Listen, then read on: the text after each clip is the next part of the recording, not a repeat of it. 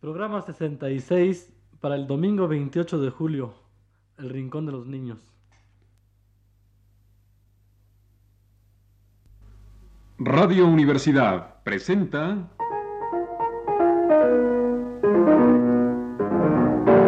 El Rincón de los Niños, un programa de Rocío Sanz.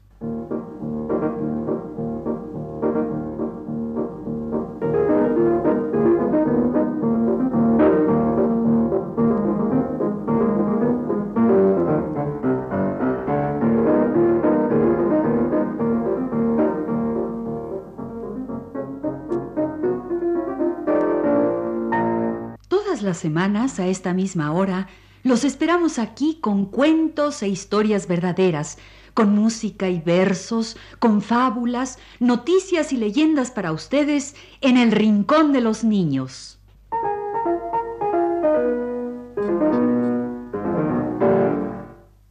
Hoy tenemos un programa sobre enanas blancas y gigantes rojos. ¿Cómo? Dije que hoy vamos a hablar de enanas blancas y gigantes rojos. Ah, ya sé.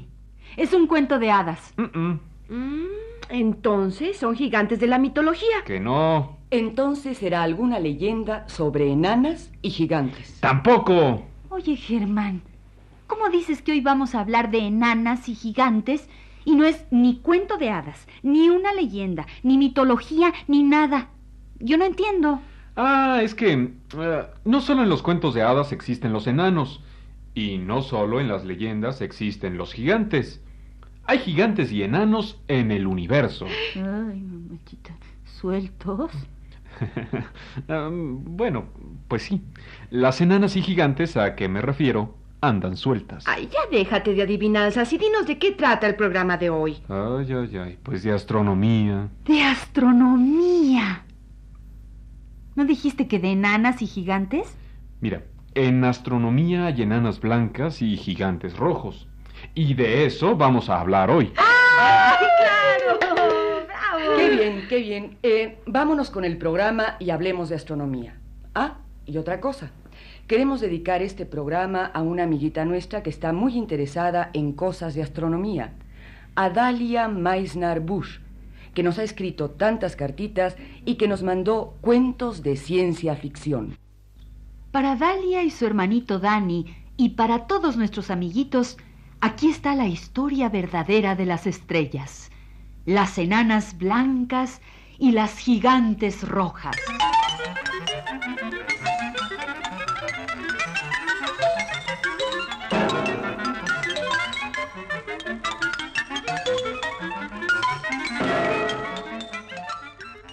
Cuando una estrella envejece, se hincha toda y se pone roja. Estas estrellas viejas se llaman gigantes rojas. Entonces, ¿hay estrellas viejas? Claro, hay estrellas viejas y jóvenes y niñas. Algunas estrellas cuando se hacen viejas se van encogiendo y se vuelven enanas blancas. Otras explotan y se llaman supernovas. Vamos a hablar de la vida de las estrellas, cómo nacen, viven y mueren.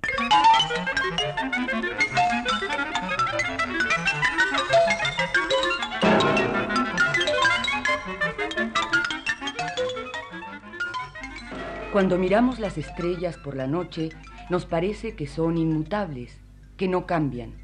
Pero las estrellas nacen, viven y mueren como cualquier organismo viviente. Como las flores. Sí, pero las flores nacen, viven y mueren en unos cuantos días, y las estrellas se toman millones de años para nacer, vivir y morir. ¿Cómo nace una estrella? Mira, todo el universo está lleno de nubes de hidrógeno, que es un gas. Estas nubes son tenues y se mueven. Con el movimiento se van juntando pedacitos muy pequeños de hidrógeno, átomos. Estos átomos se juntan y se atraen. Poco a poco van formando una condensación de hidrógeno. Entre más átomos de hidrógeno hay, más se juntan, cada vez más rápido. Y su velocidad produce calor y la nube de hidrógeno se va calentando. Y ya tenemos el germen de una estrella. Una bola de hidrógeno caliente donde antes teníamos una inmensa nube extendida por todos lados. Y ya va a nacer la estrella, ya va a nacer. Cada vez se condensa más el hidrógeno y se va calentando, calentando. Pasan 10 millones de años. La inmensa nube de hidrógeno suelto se ha ido condensando.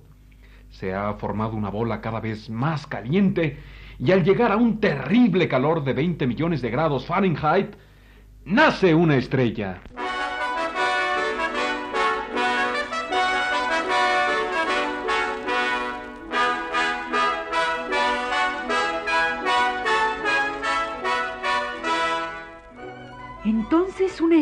Es una bola apretada de hidrógeno con una temperatura de 20 millones de grados Fahrenheit. Una estrella joven, sí. Donde antes había en el universo una nube inmensa y tenue de hidrógeno, hay ahora una bola apretada, caliente y luminosa, una estrella.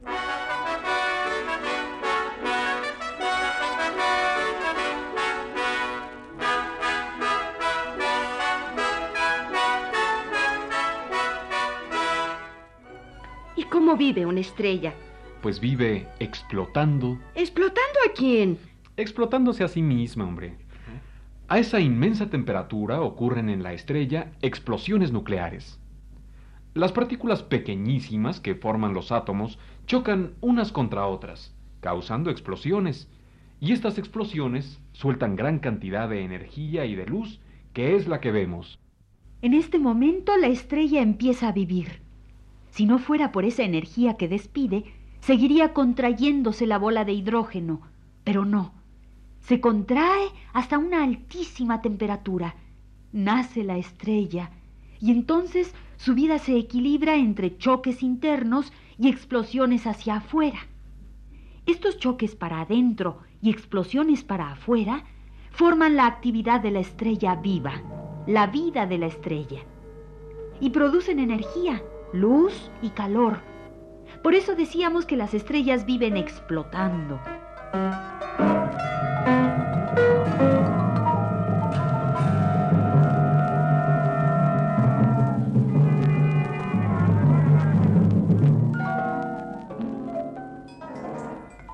Pero para todo esto han pasado millones de años y siguen pasando otros millones de años mientras la estrella vive explotando, dando luz y calor. Ahí está feliz la estrella, viviendo de sus procesos nucleares, de sus explosiones internas. Pasaron 10 millones de años para que naciera y ahora está dispuesta a vivir 10 mil veces 10 millones de años. Quiere gozar de la vida.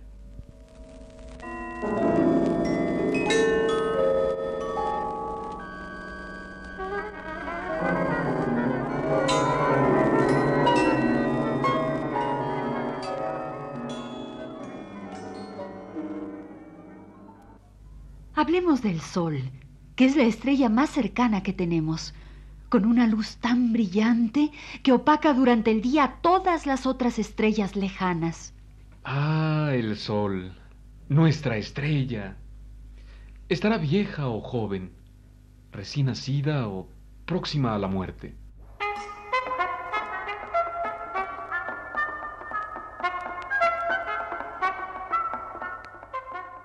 La vida del Sol se calcula en 10 mil millones de años. Ha existido ya por casi 5 mil millones de esos años. O sea que el Sol ya es una estrella adulta.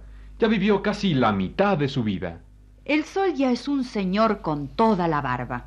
Ya nació, fue niño, fue joven y ahora está a la mitad de su vida.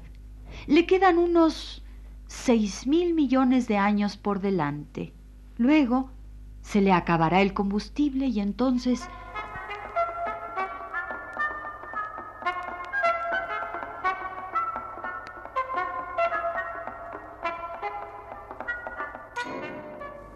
¿Cómo va a morir el sol? ¿Cómo mueren las estrellas? Ah, eso es lo más interesante. Pero espérate, aún no han pasado 6 mil millones de años. Oye, yo no voy a esperar todo ese tiempo para que me cuentes el final de nuestra historia. No, te lo voy a contar ahorita. Pero antes quería decir algo más sobre la vida de las estrellas. Las estrellas son como la gente, unas grandes, otras chicas, pero todas llevan una vida parecida. Son como las personas. Hay personas altas y bajas, gordas y flacas, pero todas comen y duermen y respiran. Así son las estrellas. Todas viven más o menos una vida parecida, aunque unas sean grandotototas y otras pequeñitas. Pero a la hora de morir, entonces sí son diferentes, porque el tamaño de la estrella sí afecta el final de su vida. Y aquí es donde van a aparecer las gigantes rojas y las enanas blancas.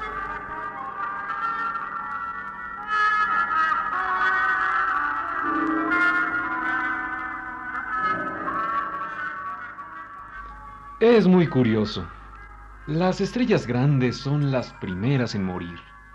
Entre más grande una estrella, más caliente está por dentro y más rápido consume su propio combustible y se acaba. ¿Entonces una estrella pequeña dura más? Sí, una estrella pequeña no está tan caliente y entonces no se quema tan rápido y dura más que una estrella grande. ¿Y las gigantes rojas cuándo van a aparecer? A eso vamos, ya verás. Cuando una estrella envejece, se hincha y se pone roja por afuera. Estas estrellas viejas se llaman gigantes rojas. Ya sé. El Sol, por ejemplo, se irá extendiendo y poniendo rojo en unos cinco mil millones de años. En vez de ser como ahora, color amarillo o blanco y de estar allá puesto en el cielo, será una enorme esfera de gas rojizo que cubrirá todo el cielo. Pero eso no vamos a verlo desde la Tierra, porque para entonces el calor de ese sol, distendido y rojizo, habrá evaporado todos los planetas cercanos. El sol, estrella vieja, será un gigante rojo.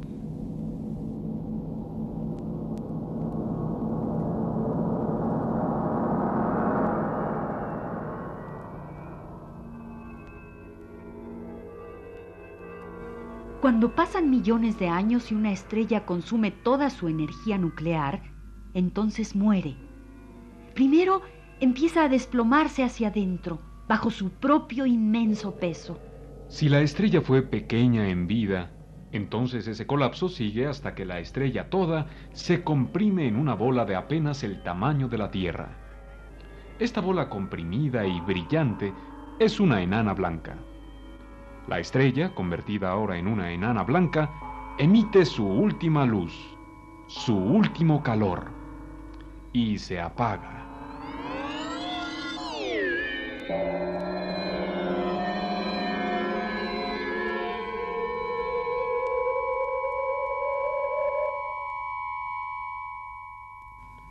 Pero si se trata de una estrella grande, entonces su final es diferente.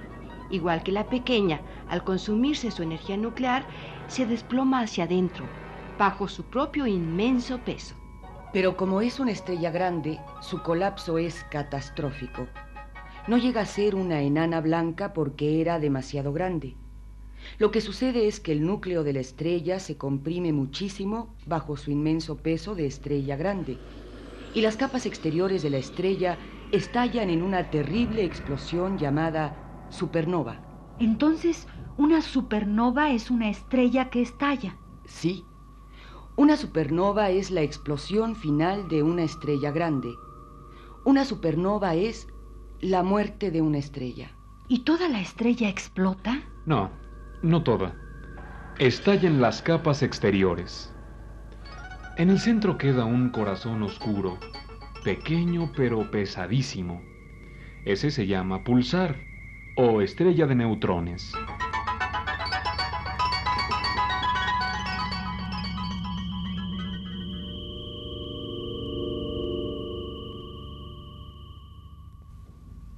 Entonces las estrellas mueren de dos formas.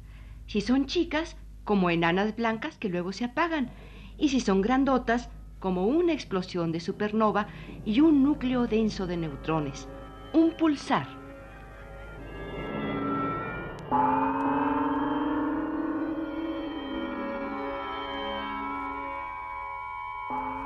Y así nacen, viven y mueren las estrellas. Nacen de una condensación de hidrógeno. Viven quemando energía. Envejecen como gigantes rojas y mueren como enanas blancas o como supernovas, dejando una oscura bola de neutrones. Estrellas gigantes rojas, enanas blancas y supernovas.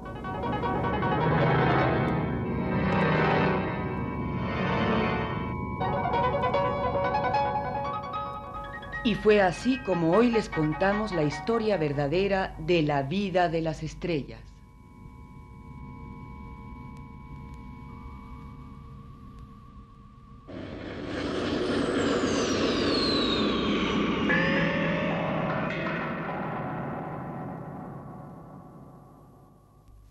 Las estrellas. Ahora siempre que las mire por las noches, voy a pensar en gigantes rojas, enanas blancas y supernovas. Sí, mira, puedes mirar la constelación de Orión, la que se ve siempre en el cielo de México. Ahí hay una gigante roja. Cierto. Una de las estrellas de la constelación de Orión se ve rojiza. Se llama Betelgeuse y es una gigante roja. O sea que ya está viejita. Exacto. Es una estrella vieja y está en la etapa de gigante roja. Y ahora que ya hablamos de la verdad de las estrellas, vámonos a la fantasía. Vámonos con dos cuentos fantásticos que nos envió nuestra amiguita Dalia Meissner Bush, de nueve años de edad.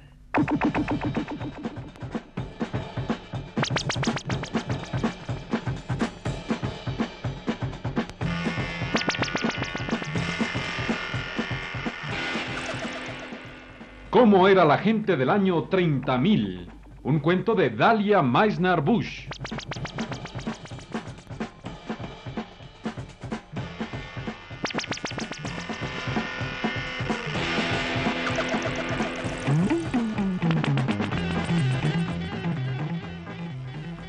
En el año 30.000, todos eran marcianos.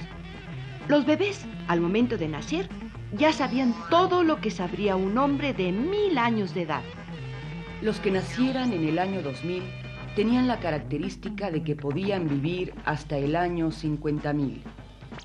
En cambio, los que nacieran en el año 2001 no duraban más que 10 años.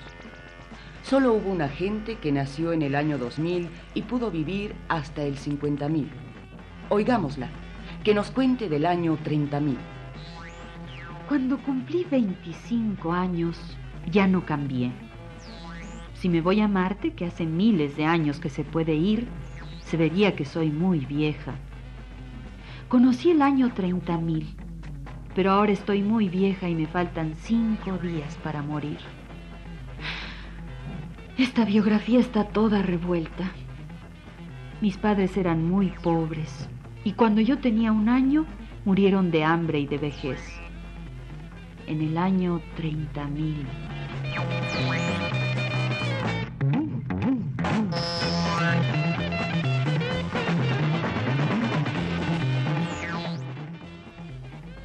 año 30.000, todos eran marcianos. Vivían solo 10 años y los adultos tenían 3 metros de alto, 3 ojos, 8 dedos y 4 manos. Los chicos no tienen cabeza, tienen solo un ojo en el ombligo y a los dos años les brotan otros dos. Los espejos han desaparecido.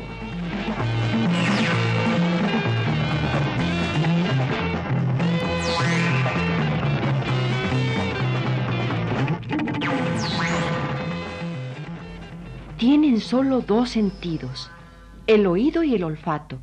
Eso al nacer. Después les brotan sus ojos completos. Cuando mueren, su esqueleto es brillante y horrible. Toda esa gente murió bajo la lava de un volcán gigantesco, nacido de repente en medio de la ciudad más grande. Eso fue en el año 30.000.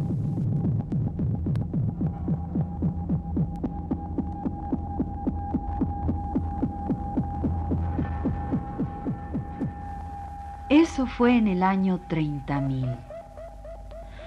Ahora en el 50.000 la gente es igual que cuando yo nací. Cuando yo tenía 15 años leía las crónicas marcianas y decían que no existiría este siglo. En fin, pasó el año 30.000 cuando todos eran marcianos y a mí me decían hija del diablo. Y ahora es el año 50.000.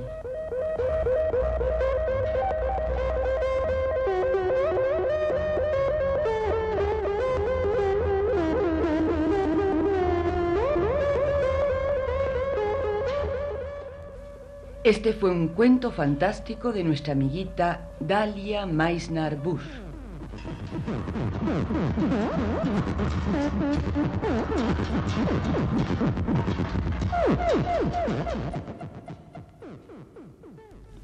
Y ahora yo quiero que contemos el cuento del pintor, el otro cuento que nos mandó Dalia. Ah, ese es otro cuento fantástico. Se llama Lo misterioso de por qué pintaba futuro y lo escribió la niña Dalia Meisner Bush.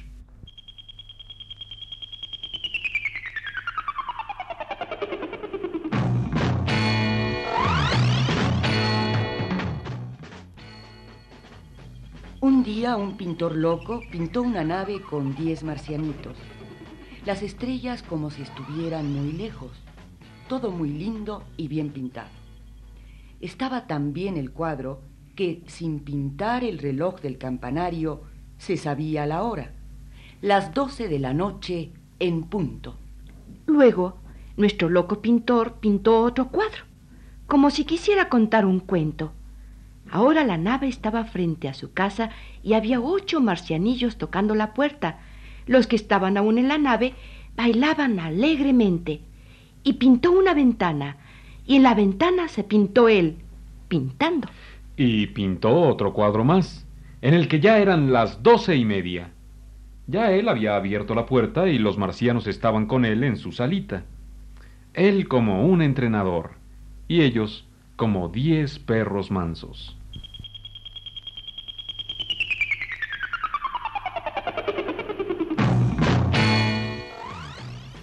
Quedaron allí los cuadros por 5.555 años en que nadie se acordó de ellos.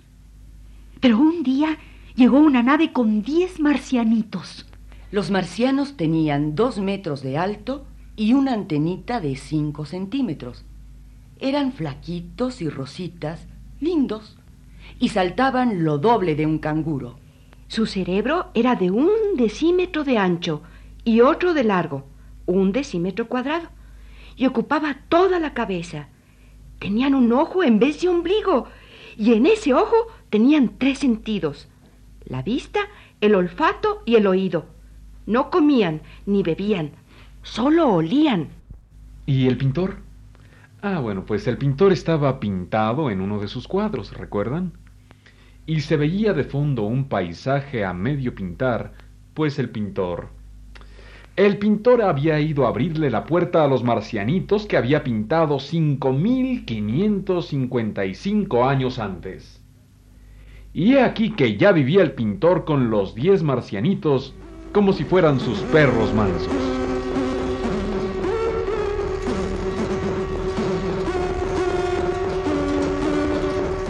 ¿Por qué aquel pintor pintaba el futuro y vivió en el futuro? Ah, porque en la casa del pintor vivían dos brujas que lo causaron todo. Una era una brujilla ya cacaruca del 55. Y las dos brujillas desaparecieron un día antes de que llegara la nave de los marcianos. Y fueron las causantes de todo. Ah, pero nuestro cuento tiene más final. Una semana después de la llegada de la nave, el pintor fue de visita a una escuela cuyo director se llamaba Carlos. Y en el salón estaban Marta, Ana, Eli, Betty, María y Blanca. Y escucharon la conferencia que les dio el pintor de marcianos, y ahí fue que Dalia lo escribió todo.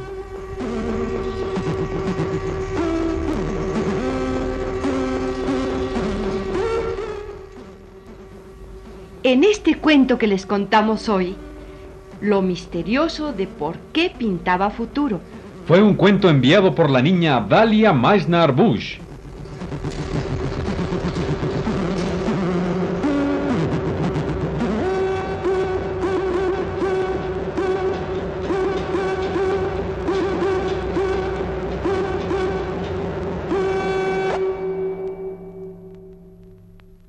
Este ha sido El Rincón de los Niños un programa de Rocío Sanz.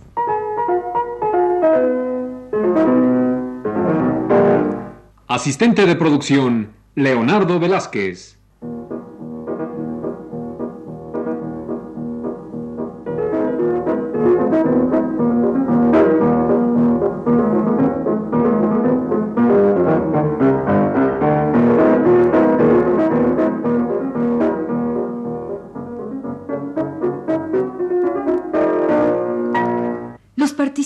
En este programa les damos las gracias por su atención y los invitamos a estar con nosotros todas las semanas a esta misma hora. Realización técnica Antonio Bermúdez y Juan Carlos Tejeda. Voces de Pilar Orraca. Magda Vizcaíno. Ana Ofelia Murguía. y Germán Palomares Oviedo.